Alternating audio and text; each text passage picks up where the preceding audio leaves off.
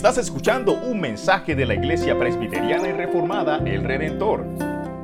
Bien, la semana pasada tuvimos la oportunidad de escuchar al hermano Steve eh, predicándonos sobre uno de los eventos más alucinantes en la vida de Jesús y era la transfiguración, un evento sin precedente alguno en el ministerio de Cristo que seguramente quedó marcado en el corazón de los discípulos y de hecho quedó muy marcado en el corazón de ellos porque tanto Juan como Pedro relatan el evento de la transfiguración en sus cartas. Si has leído el Evangelio de Juan, el capítulo 1, Juan dice, vimos su gloria, como del unigénito del Padre. Y Pedro en su segunda carta, en el primer capítulo, dice, nosotros no estamos contando cuentos y fábulas, sino que nosotros mismos vimos con nuestros propios ojos su majestad, cuando una nube desde el cielo dijo, este es mi Hijo. Cuando estábamos con Él, dice Pedro, en el Monte Santo. Es un evento del cual es imposible imaginar para nosotros. Es el rostro de Cristo, hecho todo de luz. Y la ley y los profetas con Él, representados en Moisés y Elías, conversan con el Cristo de Dios sobre el último éxodo sobre su salida, su partida en muerte en Jerusalén. Y existe una pintura al óleo llamada La Transfiguración, hecha por uno de los grandes artistas del Renacimiento, el pintor y arquitecto Rafael, Rafael Sanzio. Junto con Miguel Ángel, Leonardo da Vinci, ellos son el trío, podríamos decir, de los grandes maestros del siglo XVI. Y en esta pintura, que al mismo tiempo es su última obra y su obra maestra, es un cuadro realmente impresionante. más adelante usted puede buscar en internet la transfiguración de Rafael y se va a dar cuenta que es una pintura bellísima. Y podemos observar dos cosas. En la parte de arriba de la pintura está eh, Cristo con su rostro irradiando luz tan brillante como el sol, y sus ropas están emblanquecidas y flotando entre nubes eh, suavemente iluminadas. Y en medio, ah, eh, está en medio de los profetas Moisés y Elías con quienes está conversando. Por supuesto están también los discípulos en la tierra, asustados.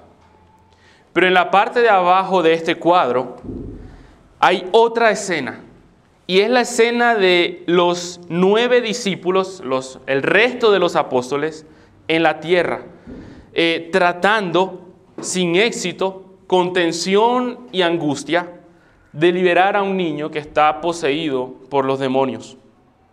Estos discípulos son incapaces de curar al niño enfermo. Y los gestos corporales y la mirada frágil del niño trata de transmitir los terribles efectos de su condición. La multitud en la pintura observa sin poder hacer nada tampoco, está llena de frustración.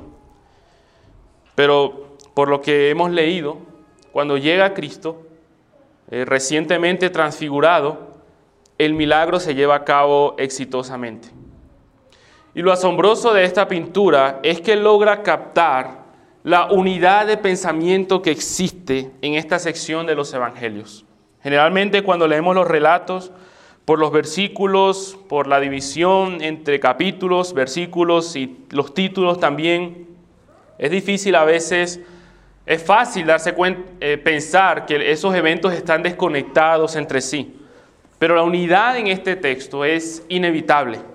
La gloria y el poder de Cristo, por un lado, y la impotencia de los discípulos por el otro.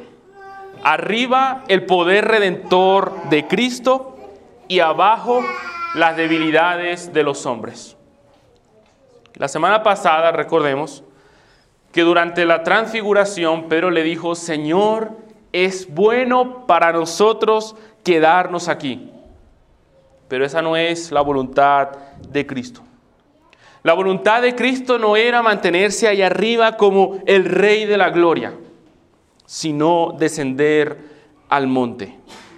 despojándose a sí mismo de toda esa gloria para hacerse un siervo, semejante a los hombres, involucrarse con ellos para afrontar y sanar nuestras tragedias.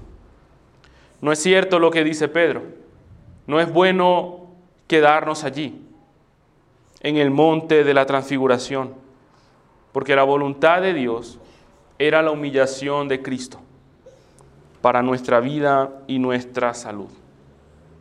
Así que mientras Jesús desciende del monte, hay una multitud allí que seguramente está esperando ansiosamente su descenso.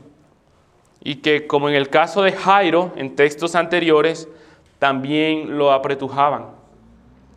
Y a lo lejos se escucha el desesperado grito de un padre, un padre desesperado clamando, Maestro, te suplico que veas a mi hijo, porque es el único que tengo. ¿No? Nos recuerda una vez más el caso de la viuda de Naín y el caso de Jairo, un hombre desesperado con su único hijo. Y sucede que un espíritu se apodera de él, y el espíritu hace que tenga convulsiones, espumarajos, y lo estropea. A duras penas se aparta de él. Entonces rogué a tus discípulos y no pudieron. El demonio, hermanos, había hecho miserable la vida de este muchacho y la de sus padres también. En otros evangelios se nos dice que muchas veces el demonio buscaba arrojar a este jovencito al fuego y al agua, porque estaba tratando de destruirlo. Y creo que realmente es difícil tratar de identificarnos con estas situaciones o ponernos en el lugar de este padre. Pero podemos ver a este hombre día tras día, viendo a su hijo consumirse a merced de esta influencia que le poseía. Este muchacho seguramente estaba lleno de llagas, seguramente estaba lleno de heridas, de golpes. Era imposible para este padre, al albergar la esperanza de algún día poder ver a su hijo crecer como un ser humano normal. Antes bien, su miserable vida era atormentada por el constante pensamiento de qué sería de su hijo cuando él y su madre ya no estuvieran. Y este padre está desesperado. Por eso cuando Jesús baja del monte, este hombre no para de gritar, Jesús, Jesús, por favor, ven a ver a mi hijo, porque es el único que tengo. Y para añadir otro mal a esta desfavorable situación, el padre desesperado había venido a sus hijos en busca de ayuda y a los discípulos en busca de ayuda y sanidad. Y puedes ver a los nueve discípulos allí tratando de sacar al demonio tal vez uno por uno, tal vez turnándose, tal vez apenado diciendo, anda tú ahora, y ninguno pudiendo hacerlo, sin ningún poder.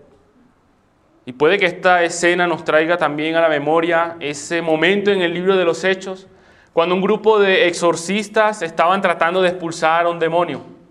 Y eh, les decía eh, los, os conjuro por Jesús, el que predica Pablo, eh, que salgan de él. Y el Espíritu les dijo, eh, yo sé quién es Jesús y Pablo, pero no los conozco a ustedes. Y el Espíritu los golpeó y los desnudó también, los hizo huir. Esta escena es similar. Obviamente los discípulos no fueron heridos, no huyeron desnudos, pero en ambas situaciones hay un clima de fracaso de debilidad humana frente a los poderes de este mundo. Pero este fracaso de los discípulos era un fruto cuya raíz era la incredulidad. La razón por la que los discípulos no pudieron expulsar al demonio fue por su incredulidad. ¿Y qué cosa tan terrible es esta? Cuando los hombres de este mundo, azotados por el látigo de su maldad, hundidos en las más crasas aflicciones, sedientos del agua de la roca que es Cristo, pueden venir a nosotros en busca de consuelo y libertad, para darse cuenta que estamos plantados en una tierra seca y sedienta, que somos fuentes sin agua, cuyos torrentes se han secado también. Qué terrible es cuando personas pueden venir a nosotros queriendo consuelo para darse cuenta que también somos fuentes sin agua alguna.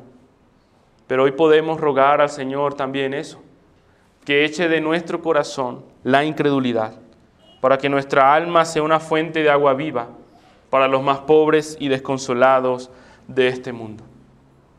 Pero cuando el Señor se hace presente, entonces, habiendo descendido de esa gloria manifestada en la transfiguración, el panorama cambia por completo. Ante esta situación de fracaso y de incredulidad y desesperación también, el Señor va a actuar con ira, pero también con compasión. Y las primeras palabras de Cristo fueron, oh generación incrédula y perversa, ¿hasta cuándo he de estar con ustedes y soportarlos? Qué palabras tan, tan fuertes, tan terribles.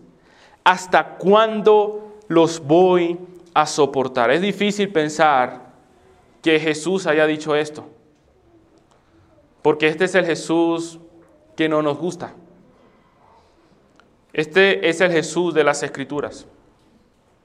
Un Jesús que atraviesa un profundo sentimiento de decepción hacia sus discípulos por su falta de fe. Y noten esto, hermanos después de haber reprendido a los discípulos por su incredulidad, es que viene su, compasión. Jesús dice al Padre desesperado, trae acá a tu hijo.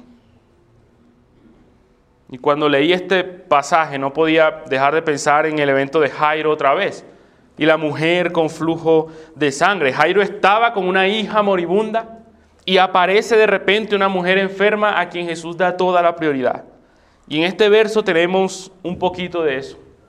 Jesús desciende y un hombre le grita diciendo, por favor, sana a mi hijo, que está siendo destruido. Pero Jesús lo primero que hace es reprender a sus discípulos por su incredulidad. No hay razón alguna para pensar que nuestra incredulidad va a pasar desapercibida para Dios. Él no reacciona con indiferencia ante la incredulidad. La incredulidad es un insulto a Dios. Nuestra falta de fe es ofensiva a Dios porque la incredulidad pone en duda el carácter de Dios y arroja dudas sobre la veracidad de sus promesas. Y esta incredulidad desagradó profundamente a Jesucristo. Hoy en día eh, vivimos en tiempos donde la incredulidad se considera como una clara manifestación de intelectualismo. ¿no? La gente piensa que la incredulidad es necesaria para el progreso, ¿no? mientras el cristianismo ha traído retraso y oscuridad a la, a la humanidad. La fe nos esclaviza, pero la incredulidad nos libera. La incredulidad nos permite afrontar la vida con una mente abierta y sin prejuicios. Pero lo cierto, hermanos, es que incluso la incredulidad distorsiona seriamente la capacidad que tiene el hombre para razonar con objetividad. Porque la misma incredulidad dirige al hombre a separarse de Dios, que es la fuente de todo bien. No justifiquemos la incredulidad y seamos parte de la corriente de este mundo que la considera una virtud. El Señor se ofende con nuestra incredulidad. Y hoy también vamos y podemos rogar al Señor que fortalezca de tal manera nuestra fe que nos libre de ofenderle, dudando de Él. Pero luego de esta reprensión, el Señor actúa compasivamente. Y cuando traen al muchacho delante de Jesús, el demonio derribó al muchacho con una fuerza impresionante. Y ahora en el suelo, este muchacho comienza a convulsionar. Esto parece ser el último intento del demonio para fulminar la vida de este muchacho.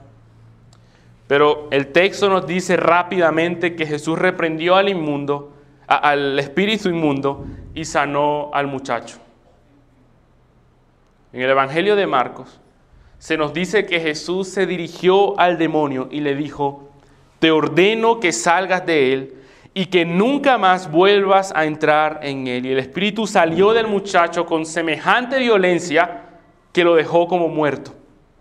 Entonces Jesús se acercó al muchacho, lo tomó de su mano y lo incorporó.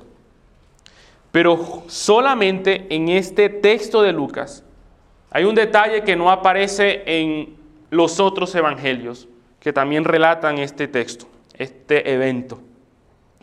Y es que Lucas añade un detalle en el verso 42. El verso 42 de nuestro eh, pasaje culmina diciendo que cuando Jesús reprendió al espíritu inmundo, sanó al muchacho y se lo devolvió a su padre.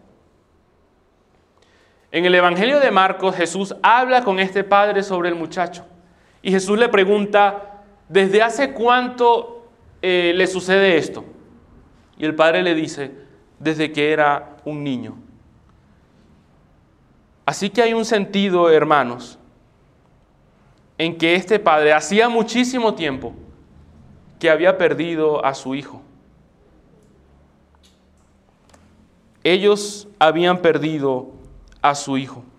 Y los que son padres y madres y están aquí hoy, ustedes tienen hermanos, no importa cuán pequeño sea su, su hijo ahora, pero ya ustedes tienen una cantidad en su memoria incontable de recuerdos con ellos, con sus hijos, de locuras que han hecho, de ocurrencias que han dicho, eh, viajes que han tenido como familia, eh, momentos importantes, escenas graciosas y vergonzosas también al mismo tiempo. Y este padre no tenía nada de eso. Pero Jesús estaba ahí para recuperar a su hijo para ellos. Y traten de pensar cuando este muchacho abrazó a su padre y salió corriendo a su casa para ver a su mamá. Y los vecinos ven a este muchacho corriendo hacia ellos y quizás están pensando aterrorizados que ahí viene el loco otra vez. Y se esconden en sus casas y la mamá cerrando las ventanas con llave y poniendo cosas sobre las puertas para que su hijo endemoniado no lo derribe. Pero este muchacho grita, mamá, no, Jesucristo me ha sanado. Ya no soy un lunático. Ya no soy lo que era. Los espíritus inmundos se han ido. Ya no me quemaré más. Ya no estaré herido. Jesús le dijo al demonio que se fuera. Y he regresado de la tumba misma, sano y salvo. No hay forma de concebir este gozo. Jesús tomó al muchacho y se lo devolvió a su padre. Cuán misericordioso y tierno es el Señor. Él desciende del monte de toda su gloria, donde está todo su gozo y toda su satisfacción plenas. Él desciende de allí para comprender nuestra aflicción y ser tocado por ella. Es posible que algunos también puedan sentirse afligidos porque sienten que en algún sentido también han perdido a sus hijos. Los ven alejados de la salvación. Y el Señor comprende esta aflicción y Él tiene el poder para ayudarnos a esperar y a confiar en Él, según sea su voluntad. Y este padre que estaba gritando desde el principio, ahora continuó gritando, pero de gozo y alegría junto con toda la multitud que según el verso 43 estaban todos admirados de la grandeza y de la majestad de Dios. Este joven que todos obviamente conocían en la comunidad y que desde niño habían visto sufrir a merced de este mal, fueron testigos del gran poder de Cristo. Y estas personas reconocieron en el poder de Cristo la grandeza y la majestad de Dios. Pero ahora sucede algo durante este júbilo y esta celebración. Durante toda esta alegría, Jesús recuerda a sus discípulos uno de los anuncios más terribles. Puedes pensar cuando estás en una fiesta o en un evento donde hay música alta y tienes que hablar fuerte para que las personas que te rodean te, te escuchen. Yo sé que ustedes no van a fiestas ni a nada de eso, pero es solo un ejemplo. Pero puedes imaginar a todo el mundo hablando, eh, haciendo recuento, dando su propia versión de cómo sucedió cuando Cristo descendió del monte y sanó al muchacho. Y es un momento de alegría, de fiesta, de regocijo. Y Jesús está en medio de esta celebración y la maravilla de todos. Y sus discípulos están cerca de él, pero Jesús alza la voz para que ellos le escuchen por un momento. Y en medio de esa alegría Jesús les dice, hagan que estas palabras les penetren en los oídos, porque el Hijo del Hombre va a padecer en manos de los hombres. Presten atención a lo que estoy a punto de decirles y esfuércense para que estas palabras se queden grabadas en su memoria. El Hijo del Hombre va a padecer. Pero Jesús, por favor, no es el momento para hablar de eso. Estamos celebrando. ¿No? Qué comentario tan fuera de lugar, tan imprudente. Pero de ninguna manera Jesús se permitiría a sí mismo desviarse de su objetivo. Él no iba a permitir que la aclamación y el aplauso de las multitudes lo hicieran desear otra cosa que no fuera su éxodo en Jerusalén. Yo he descendido, dijo Cristo, no para hacer mi voluntad, sino para hacer la voluntad del que me ha enviado. Y no solo he descendido del monte de la transfiguración, sino que descenderé aún más, dijo Cristo, hasta el sepulcro hasta las partes más bajas de la tierra. Y aún la humillación de Cristo, hermanos, sería más profunda aún. Como bien afirma el credo de los apóstoles, Jesús descendió a los infiernos.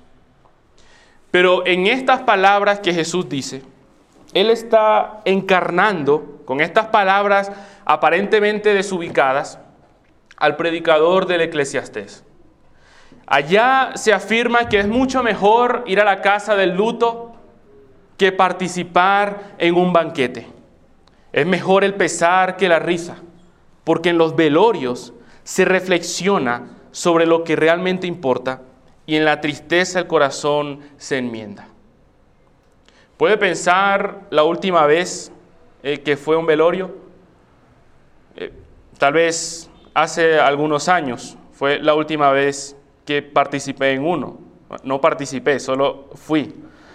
Pero en ese ambiente, uno en todo el camino estoy pensando en lo que yo no estoy pensando en lo que voy a hacer el fin de semana o si voy a salir a algún lugar o planificar algo con mis amigos o en algún viaje que quiero hacer. Cuando voy en el camino, estoy pensando en las palabras que voy a escoger para saludar a esa persona cuando la vea y no cometer un error de preguntarle alguna imprudencia. Y cuando estoy en ese lugar, trato de hablar muy poco. No quiero ser gracioso, no quiero ser irreverente, algo que se me puede dar muy fácil. Y cuando estoy allí, es fácil evaluarme a mí mismo y mi posición en este mundo. Incluso he considerado cómo estoy viviendo, mi destino eterno. Y también muchas veces tengo dudas de mi propia salvación cuando estoy en esos lugares. Pero cuando estamos en una fiesta, como la fiesta de Navidad que hicimos aquí, y Natán está ahí dando los números de la rifa y eliminando personas al azar, eh, ninguno de nosotros estamos pensando en que en nuestro futuro y en nuestra mortalidad. No estamos pensando en que un día vamos a estar delante del trono del juicio de Dios. Solo estamos pensando, ojalá me toque a mí la canasta, la verde, ¿no? La grande. No he olvidado eh, el color ni nada. Y nada de eso está mal. Pero el punto aquí es que el dolor que se experimenta en un funeral Es lo que hace que los hombres piensen en lo espiritual más de lo que nunca antes lo habían hecho. Y eso es lo que Jesús está haciendo en el alma de sus discípulos. Tomen estas palabras con el corazón y no dejen que este placer momentáneo, este festín pasajero, les haga olvidar la verdadera y la venidera agonía del Hijo del Hombre. Es lo mismo para nosotros. No deberíamos permitir que los dones que Dios nos ha dado y el gozo que Él nos permite tener en tantas cosas buenas que este mundo posee, desvíen nuestros ojos del Cristo crucificado. Las palabras del soneto al crucificado, una poesía del siglo XVI, pueden ser muy pertinentes. Dice, no me mueve mi Dios para quererte, el cielo que me tienes prometido ni me mueve el infierno tan temido para por eso dejar de ofenderte. Tú me mueves, Señor, que me mueva el verte clavado en una cruz y escarnecido, que me mueva tu cuerpo tan herido, que me muevan tus afrentas y tu muerte. Ya vendrá un día el banquete en el día final.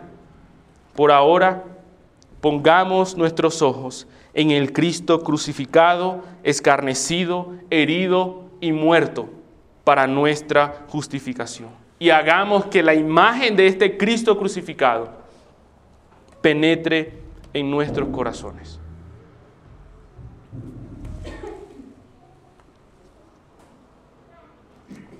Ahora nuestra sección de hoy va a culminar con una lección sobre la verdadera grandeza. Nota que en nuestro texto los discípulos comenzaron a discutir, pero no estaban discutiendo sobre quién es el mayor, sino que nuestro texto dice, comenzó una discusión entre ellos sobre quién de ellos sería el mayor.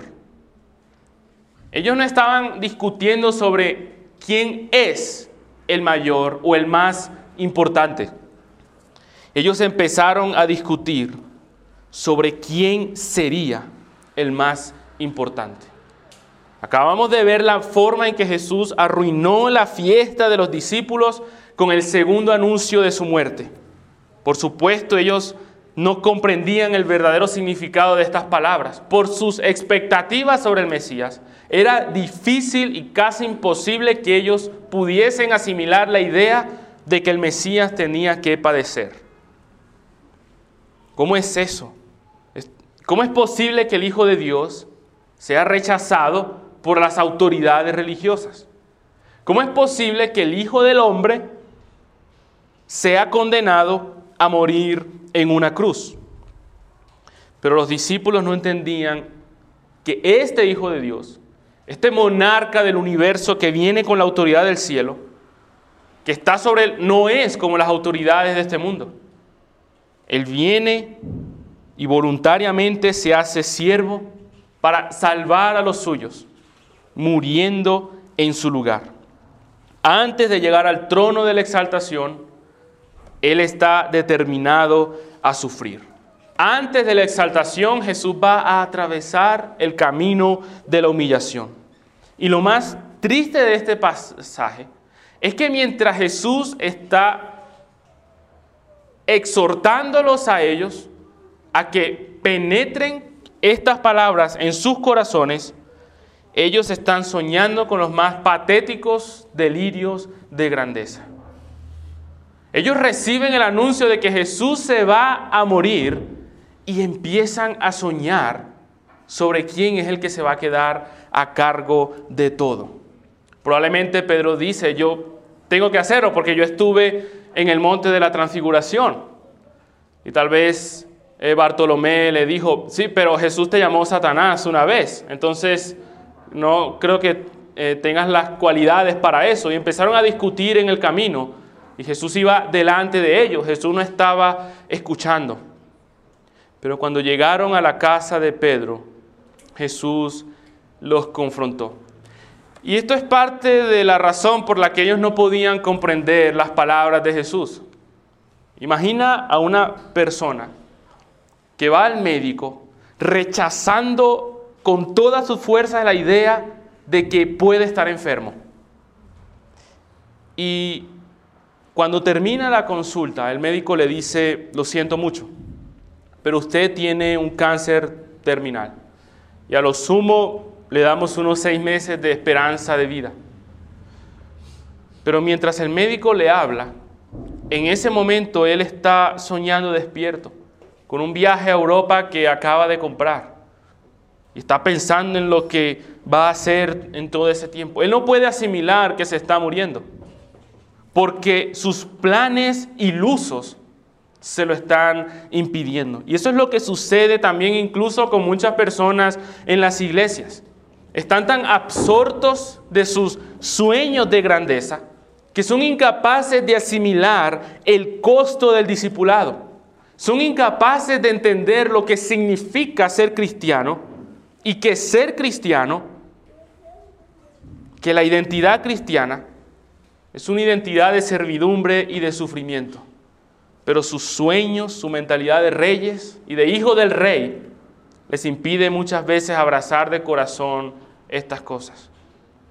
Y ahí estaban los discípulos, soñando con una oficina llena de títulos, con un escritorio de la mejor madera, disfrutando de antemano los cargos más importantes del reino de los cielos embelesados con obtener alguna posición. ¿Cómo afronta Jesús estos deseos de grandeza? Jesús estaba en la casa de Pedro y esta discusión sucedió en la casa de Pedro. Así que Jesús toma a un niño pequeño, que probablemente podía ser el hijo de Pedro también. Este niño no sabe lo que está pasando, por supuesto. Eh, como cuando tu mamá te llama para que saludes a una persona que no conoces. Es algo así. Este niño está en las manos de Jesús y él no sabe lo que está ocurriendo, pero Jesús dice, si lo reciben a él, me reciben a mí.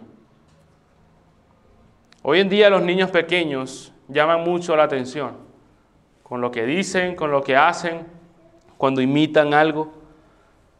Pero un niño en tiempos de Jesús podía pasar completamente desapercibido para un grupo de adultos, excepto para sus padres. Por eso es fácil entender por qué Jesús se eh, perdió entre esa multitud y se quedó hablando con los sacerdotes. A nadie le importaba en ese tiempo si había un niño allí caminando podía pasar completamente desapercibido, es ignorado. La figura del niño es una figura excluida. Y Jesús dice, si ustedes reciben a este niño, por el solo hecho de que Él me pertenece a mí, Él no tiene ningún brillo, Él no tiene ninguna importancia según los estándares de este mundo. Pero si ustedes lo reciben a mí por eso, lo reciben a Él por eso, entonces me está recibiendo a mí. Un bebé, un niño, no tiene poder, no ha logrado nada, no tiene grandeza alguna, es débil todavía, es dependiente, usualmente es ignorado, es vulnerable y no tiene nada que ofrecer en muchos términos. Y Jesús está diciendo eso, que si tú recibes a un creyente, a un cristiano, por el solo hecho de haber creído en mí, aunque no haya logrado ninguna de las cosas que llaman la atención de las personas del mundo, si tú haces eso, entonces me estás recibiendo a mí. Porque el camino para ser grandes en el reino de Dios es el camino de la humillación y del servicio. Para terminar, Lucas va a añadir un evento que sirve como anillo al dedo para confirmar la lección de Cristo sobre la grandeza en el servicio. Juan le dijo a Cristo, Señor, vimos a una persona que estaba echando fuera demonios en tu nombre y se lo prohibimos porque no es parte de nosotros. no sigue con nosotros. Es interesante que el texto de hoy inicia con los discípulos fracasando en el intento de expulsar un demonio y termina con los discípulos reprendiendo e impidiendo a un hombre que sí lograba hacerlo por el mero hecho de que no lo hacía con ellos. Este hombre echaba fuera demonios. Evidentemente no pertenecía a los doce ni a los grupos que comúnmente seguían y servían a Jesús. Pero este hombre había escuchado a Cristo antes, había reconocido a Cristo como el Mesías y estaba unido a Él por la fe. Y había sacado de Cristo todo lo necesario para servir a otros y también el poder que hay en el Espíritu de Cristo. Los discípulos intentaron impedir a este hombre. No lo hace con nosotros. Él no nos sigue. Probablemente los discípulos sintieron envidia de este hombre. Ellos estaban frustrados porque no habían podido expulsar el demonio, no habían podido ayudar a un muchacho. Y la razón por la que no pudieron hacerlo era por su falta de fe. Pero de repente se encuentra con un hombre que no es parte del clan, no es parte de la tribu. Y aún así, en el nombre de Jesús, está haciendo lo que los discípulos no habían podido hacer. Los discípulos se sintieron amenazados, se sintieron avergonzados por el éxito ministerial de este individuo. ¿Cuál era el problema? Ninguno. Solo que él no formaba parte del club apostólico. Él no era parte de la comitiva que seguía a Jesús a donde quiera que va. Y por eso buscaron impedirlo. ¿Y cuál es la respuesta de Cristo? No se lo impidan. Él no está con ustedes, pero está conmigo. Porque el que no está contra ustedes, está con ustedes también. Las palabras de Cristo, hermanos, siempre sabias, directas y confrontativas también. No seas mezquino, Juan. No seas egoísta. No mires con desprecio lo que otros creyentes han logrado y han hecho para la causa del reino de Dios. No miremos con desprecio lo que otros creyentes están haciendo y están logrando para el reino de Dios. Y aquí Jesús nos exhorta y nos advierte contra la envidia y contra la rivalidad ministerial. Los discípulos tenían una visión tan pobre del reino de Dios que ellos pensaban que el reino de Dios estaba confinado a ellos a los que formasen parte del selecto grupo de los discípulos de los doce. Por eso fue una gran sorpresa para ellos darse cuenta que había parte de ellos, hombres y mujeres, haciendo maravillosas obras en el nombre de Jesucristo. Nuestro propósito aquí, hermanos, no es que hayan más iglesias presbiterianas en San Antonio y en Río Negro. Nuestro propósito aquí no es que las iglesias evangélicas o pentecostales en San Antonio y en Río Negro acepten las doctrinas reformadas y cambien su liturgia y su forma de hacer las cosas.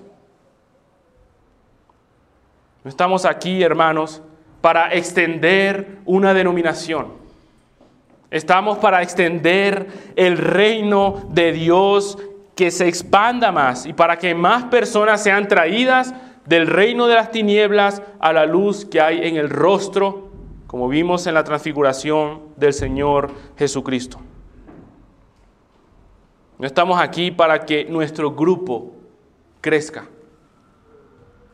De manera que no eres un cristiano de mayor rango por ser bautista o presbiteriano. No estamos ni estás en una clase superior a otros cristianos por abrazar una confesión histórica. No tienes derecho a sentir que estás por encima de otros cristianos porque asistes a una iglesia reformada. La exhortación de Cristo es la misma. es que abandonemos estos patéticos delirios de grandeza, que abandonemos la idea, la falsa idea de que alguna denominación o nuestra denominación es la expresión más pura del cuerpo de Cristo sobre la tierra. Y recibamos a todos los hijos de Dios por el mero hecho de haber creído en Jesucristo. Y cuando hagamos eso, seremos los más grandes en el reino de los cielos. Porque el que recibe a un creyente, por el mero hecho de serlo, el que acepta, ama y tiene comunión con otro creyente, por el mero hecho de que esa persona ha creído en Cristo, es el más grande en el reino de los cielos, porque el que lo recibe a Él, recibe al Señor Jesús, porque el que no está contra nosotros, está con nosotros. Este fue un mensaje por el misionero Rodney Chirinos. Puedes encontrar más información ingresando a www.iglesialredentor.com.